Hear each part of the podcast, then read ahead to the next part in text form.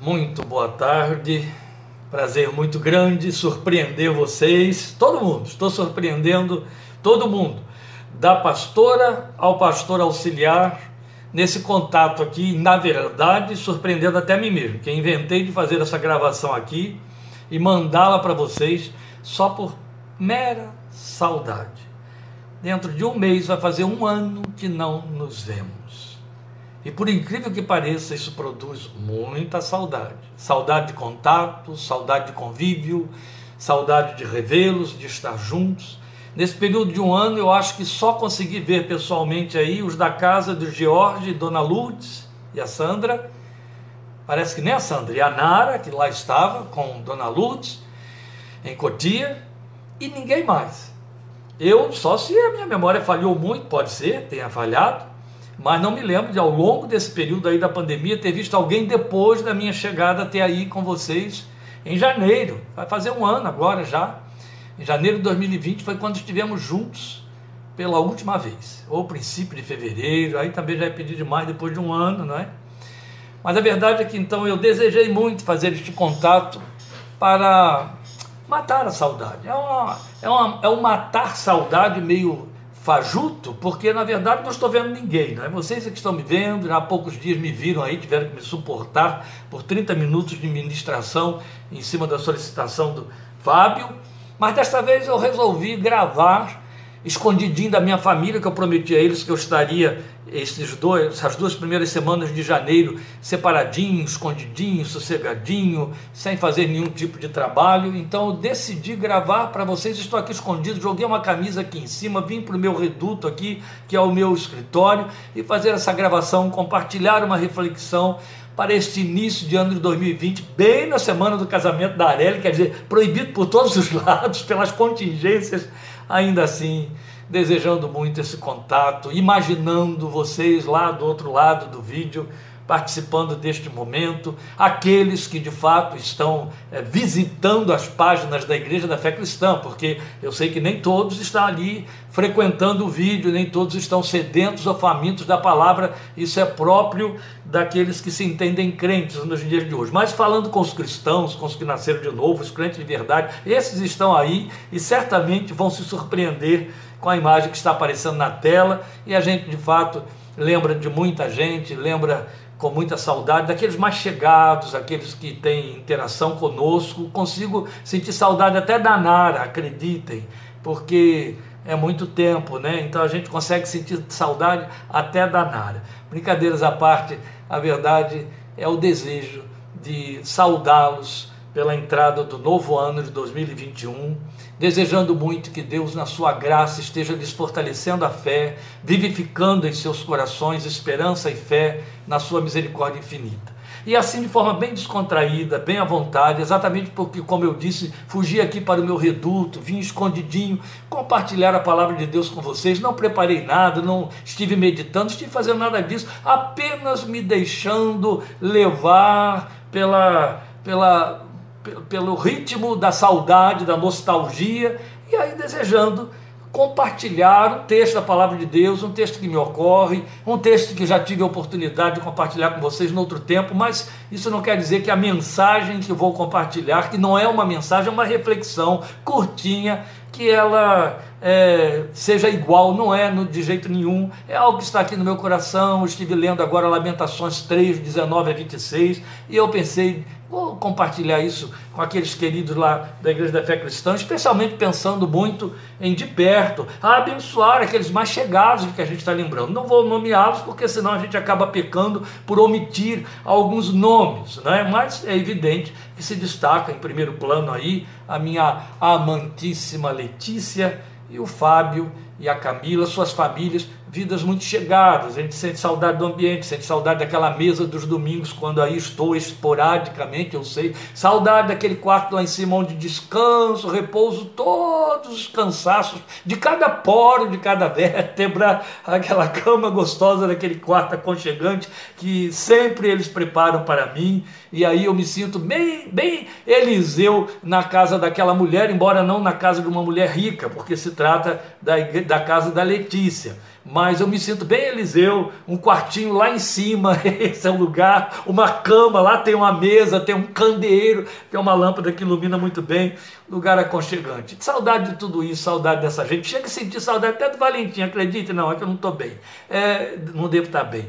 Mas a verdade é que a gente realmente sente falta e deseja abençoá-los, deixar alguma coisa nova para o seu coração para este ano de 2021. Então, eu gostaria de compartilhar aqui de forma encurtada esse texto de Lamentações 3, 19 a 26. Não é bom nem que eu diga compartilhar este texto que vai dar a impressão de que eu vou pregar. Não, eu quero relaxar com vocês aqui em cima de uma reflexão para repouso da nossa alma. Hoje pela manhã eu estive pensando em escrever alguma coisa sobre alma. Comecei a escrever, depois fui interrompido porque houve uns contratempos. Eu falei: não, é melhor, já que a minha alma não ficou aquietada, que eu pare e continue a escrever depois quando ela estiver quieta.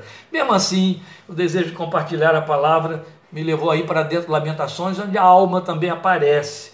E aí eu quero ler esse texto com você que está aqui diante de mim. Lembro-me da minha aflição, Jeremias diz, é Lamentações, capítulo 3, 19 a 26. Lembro-me da minha aflição e do meu delírio, da minha amargura e do meu pesar.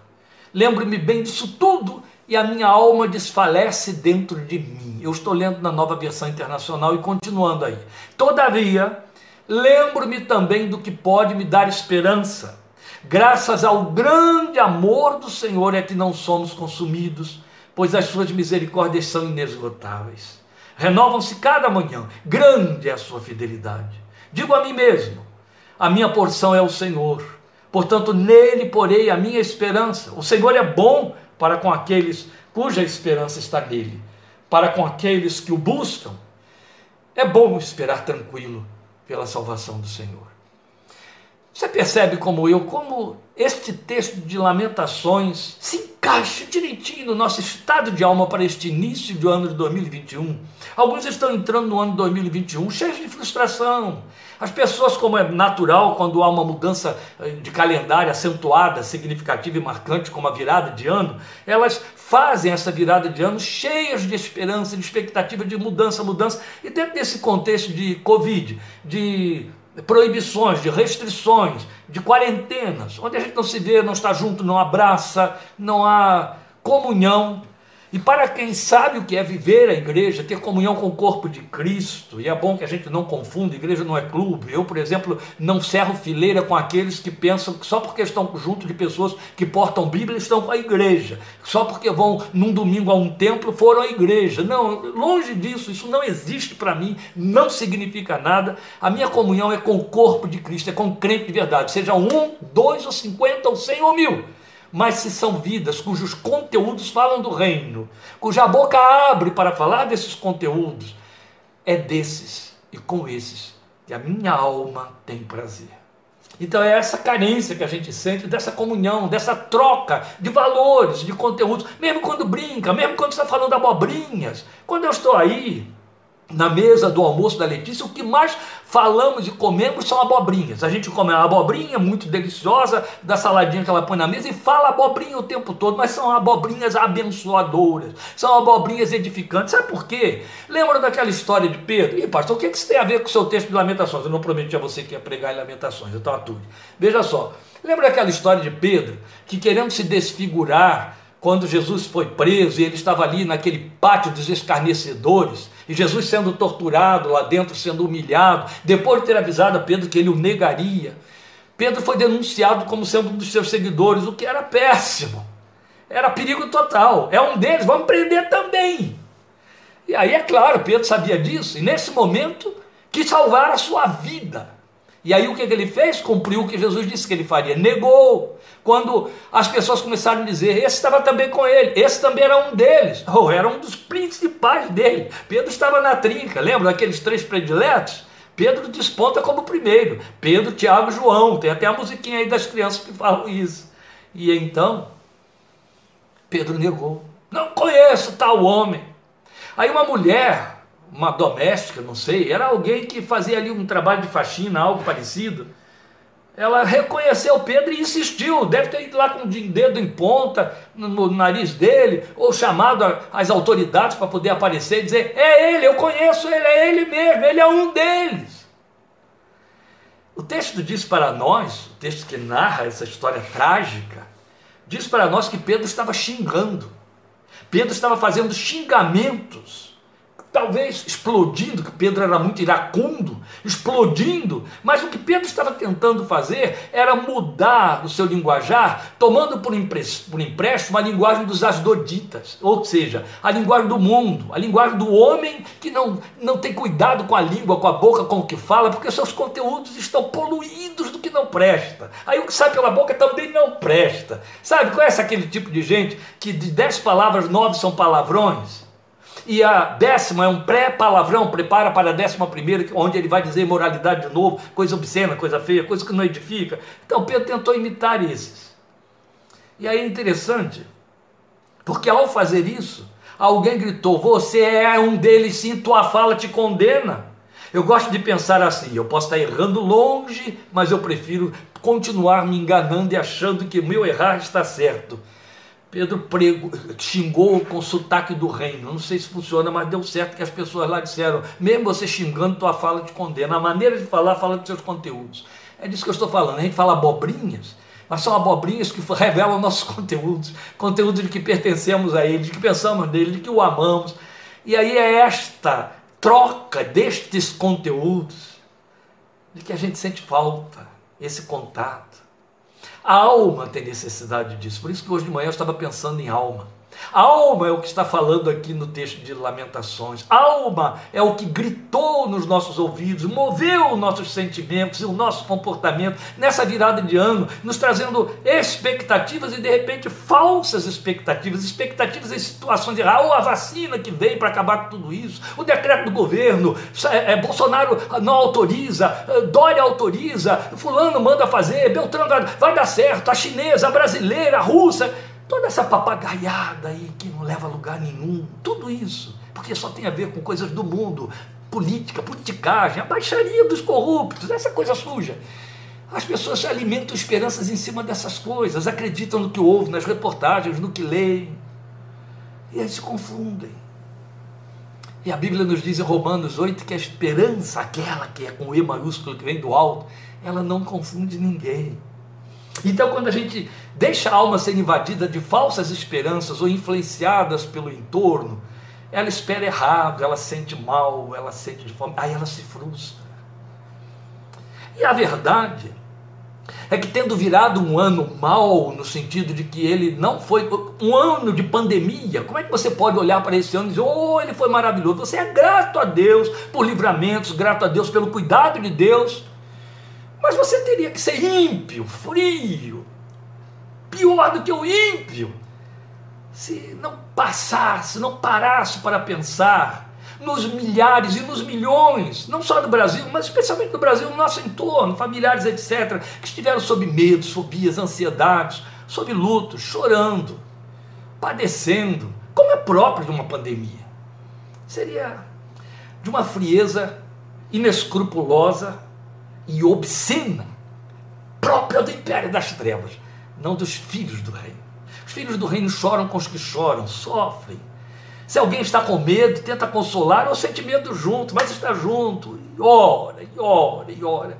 Os filhos do reino tentam cobrir com oração. E aí olhar para esse ano que passou e pensar que não houve aflição, que não houve delírio, que não houve amargura, que não houve pesar. São as quatro palavras de que Jeremias se serve aqui neste texto de Lamentações.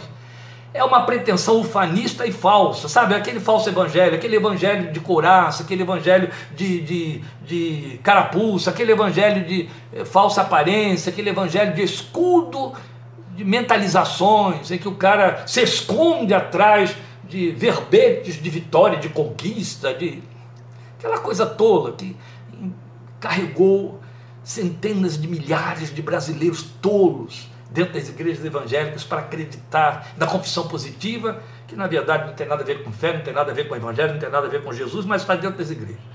E aí, isso não nos pertence. A realidade é outra coisa, a realidade é o cumprimento do que Jesus disse João: vocês terão aflições no mundo, ela está aí, ó. Ela está aí. Ela nos cerca, nos ronda de perto. Os tolos, as pessoas que, mesmo estando na igreja, mesmo de vez em quando, uma vez a cada dois anos, lendo Bíblia, desprovidas de sabedoria, pensam e falam que isso não tem nada a ver, é uma gripezinha, não vai me pegar. Não... São vazios, são pessoas desprovidas de sabedoria, de uma inteligência que só serve para o que é profano, cujo conteúdo não nos atrai. Esses tolos não ajudam ninguém em nada, não consolam ninguém, não oram por ninguém, não servem de, res, de respaldo. Não. Os sábios choram, se resguardam, temem, sentem aflição, deliram, sentem amargura e pesar. Sabe? Jeremias, profeta, homem de Deus, que Deus escolheu desde o ventre da sua mãe, ungido por Deus, profeta ungido. Ele usa quatro possessivos, ele fala minha aflição, meu delírio, minha amargura, meu pesar. Sabe por quê? Porque apesar de ser profeta, chamado, povo de Deus, eleito, escolhido, era homem e sofria. E não ficava dando uma de crente avestruz, enfiando a cabeça dizendo, oh, nada está acontecendo. Não, meus queridos, tem aflição, tem tristezas, tem lutas, tem perdas.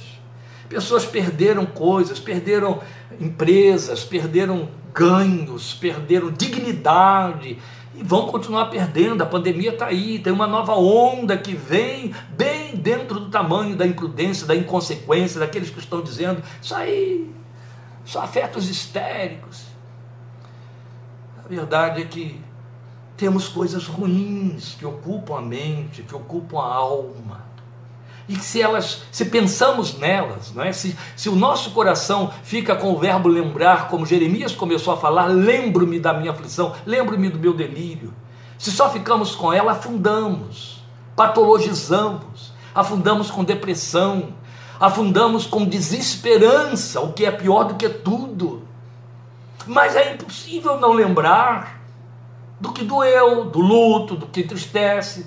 Se você já passou por lutos, ou um que seja, como eu que já passei por vários, e lutos de pessoas muito amadas, porque o luto diz respeito a qualquer pessoa. Eu me lembro de chorar por conta de ícones que morreram e que eu sei que foi uma perda para a humanidade, isso me deu dor. Mas quando se trata de entes queridos, pai, mãe, tios, amigos mais chegados que irmãos, que partem. O luto, ele fica, ele se estende, está entendendo? Você fica chorando todo dia, mas lembra daquela pessoa com saudosismo. Quantas vezes vocês me ouviram falar com dor e saudade de Laércio? Eu não esqueço Laércio, minha comunhão com Laércio meu carinho, o carinho dele, o crente que Laércio era, com todos os seus defeitos. Era isso que fazia dele o homem que eu amava tanto como cristão, por causa dos defeitos que não encobriam a paixão dele por Jesus. Laércio era grande diferença no meio de vocês. Era grande diferença para mim, era meu ânimo quando eu pregava, porque era tão bom poder tirar sarro com Laércio na hora que estava pregando. Era tão bom ver a cara, a sensibilidade de Laércio. Então, esses lutos eles deixam marcas. São lembranças que doem, que machucam. Entende? Tentar encobrir essas coisas, esquecer, etc., a gente precisa de uma irresponsabilidade, de uma falta de sabedoria que, inclusive, compromete a inteligência. Não. A dor existe, a má lembrança existe, a má memória, o suspiro pelas coisas que aconteceram, por perdas que ocorreram, isso tudo faz parte da nossa realidade. Compõe a lembrança.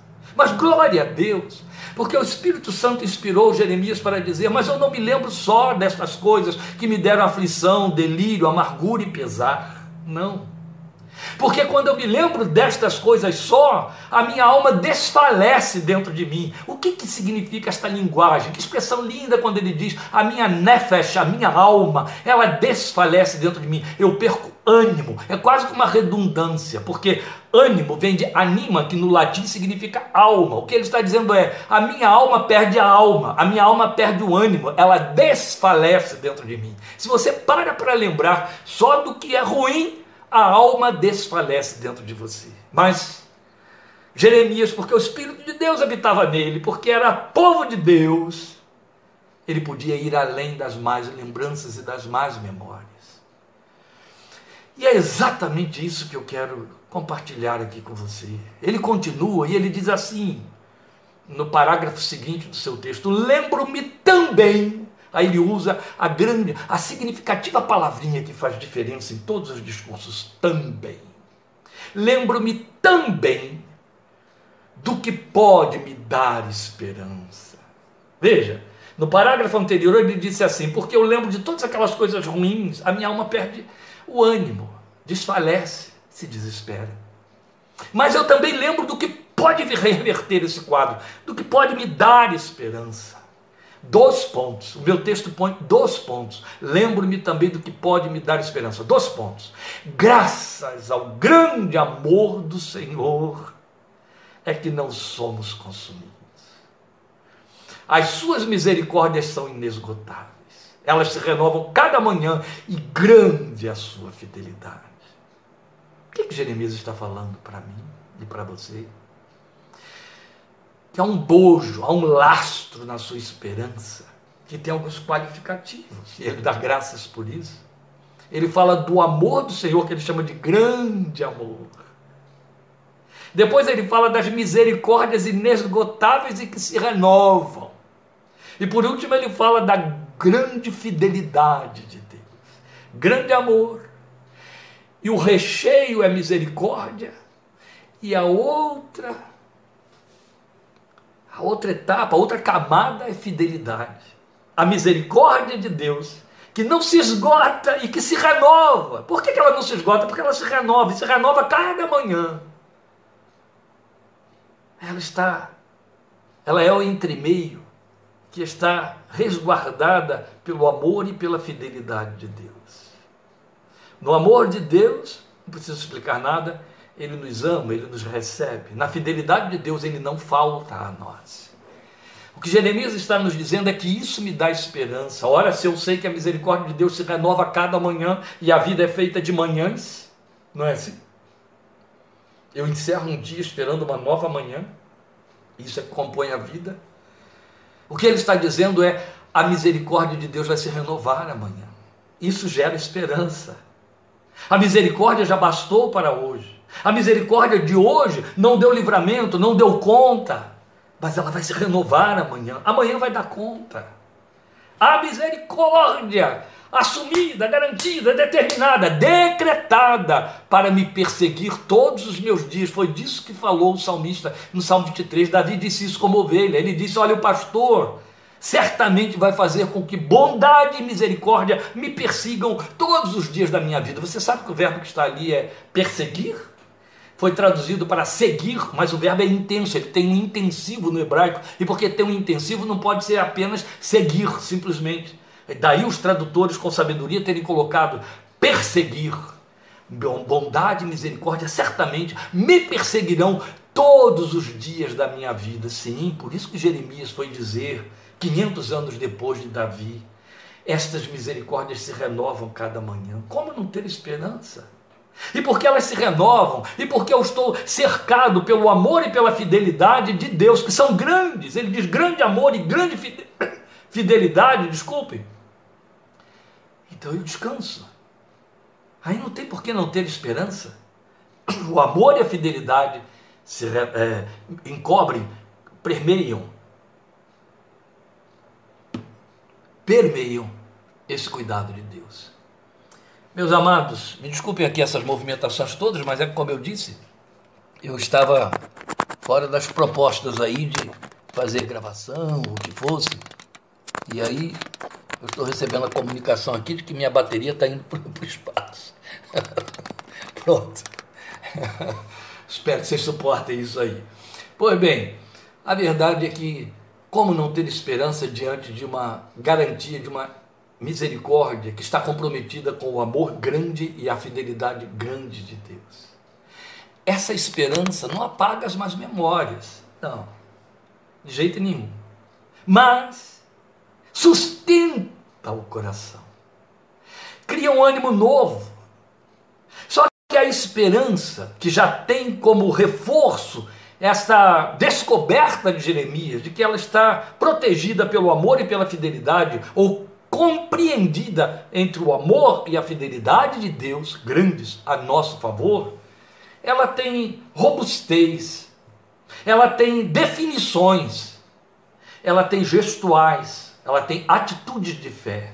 É de que ele vai falar no parágrafo seguinte. Então, é quando ele volta a voz para si mesmo. Perceba, nos dois parágrafos anteriores que eu estive lendo aí, a partir do versículo 19, ele está fazendo uma declaração, como se tivesse um público, como eu estou fazendo aqui diante da tela, sabendo que você vai ouvir do outro lado. Mas num dado momento ele volta a fala para si mesmo. Ele fala para o seu coração, é o parágrafo seguinte, onde ele diz: Digo a mim mesmo, a minha porção é o Senhor Pare para pensar nisso e entender. Eu não quero ir além desses minutinhos aí que faltam para que esse vídeo não fique grande demais, mas preste atenção: o que, que significa minha porção é o Senhor? Quando você pensa em minha porção, você tem duas coisas em que pode pensar. Pode pensar em mais coisas se você quiser, mas há duas que são bem objetivas, que fazem parte, que estão na literatura: a porção de terra, o ambiente, o espaço em que você fica, sabe, a sua propriedade, aquele lugar que você mora, de aluguel ou casa própria, a terra que você tem, o espaço que você ocupa, que é seu, onde você tem liberdade toda e pode fazer o que você bem entende, é o seu território. É você quem manda ali, manda no pedaço. Ali é a sua porção. A outra ideia de porção é o que você põe no prato para comer. Entende? Aquilo de que você se serve. Você põe na quantidade correspondente à sua fome, ao seu apetite, ao seu desejo, vontade de comer. Essa é a sua porção. Jeremias está dizendo: minha porção é o Senhor, o lugar onde eu resido, o, a, a quantidade do, do alimento de que eu me nutro, o meu prazer, aquilo que me traz vida física, vida corporal, é o Senhor. Ele está dizendo que ele não tem outra porção, outro espaço, outro lugar de alento, ele não tem um lugar onde ele possa ficar, ele não tem um, lugar de que ele não tem uma, uma porção, algo de que possa se servir a não ser o Senhor. O Senhor é o seu espaço, o Senhor é o seu alimento, a minha porção é o Senhor, ele diz. Fala para a sua alma, ô oh, minha alma, a minha porção é o Senhor. O resto é só reflexo disso aí. É só materialização daquilo que é a realidade interna, espiritual. A sua porção é o Senhor, ela se manifesta de forma visível na vida. Mas fato é saber que por detrás das coisas visíveis de que eu me sirvo para viver, Está o meu Senhor, Ele é a fonte, Ele é a causa, Ele é a razão. A minha porção é o Senhor, então eu vou pôr nele a minha esperança. Eu não vou pôr a minha esperança no patrimônio que eu tenho. Eu não vou pôr a minha esperança na garantia de que aquilo de que eu me sirvo vai me suprir e vai me fazer bem. Eu vou pôr a minha esperança no Senhor. Ele é a minha porção, Ele é a minha garantia. E aí a experiência de vida, de comunhão com Deus, o fez concluir. O Senhor é bom, para aqueles cuja esperança está nele. Por isso que Paulo foi dizer em Romanos 8 que a esperança não confunde. Romanos 5, perdão. Em Romanos 5, a esperança não confunde. Romanos 5, 5. Não confunde. Porque Deus é bom para quem espera nele. A questão está em onde pomos a nossa esperança. Por isso eu comecei tudo isso falando dos tontos que põem a esperança em politicagem, em decisões, em conclusões, em definições, em decretos, leis humanas, vontades humanas. Coitados, coitados. A Bíblia já disse isso, que ficam envergonhados aqueles que acreditam na força do braço, na força da carne. Nós, porém, esperaremos no Senhor nosso Deus.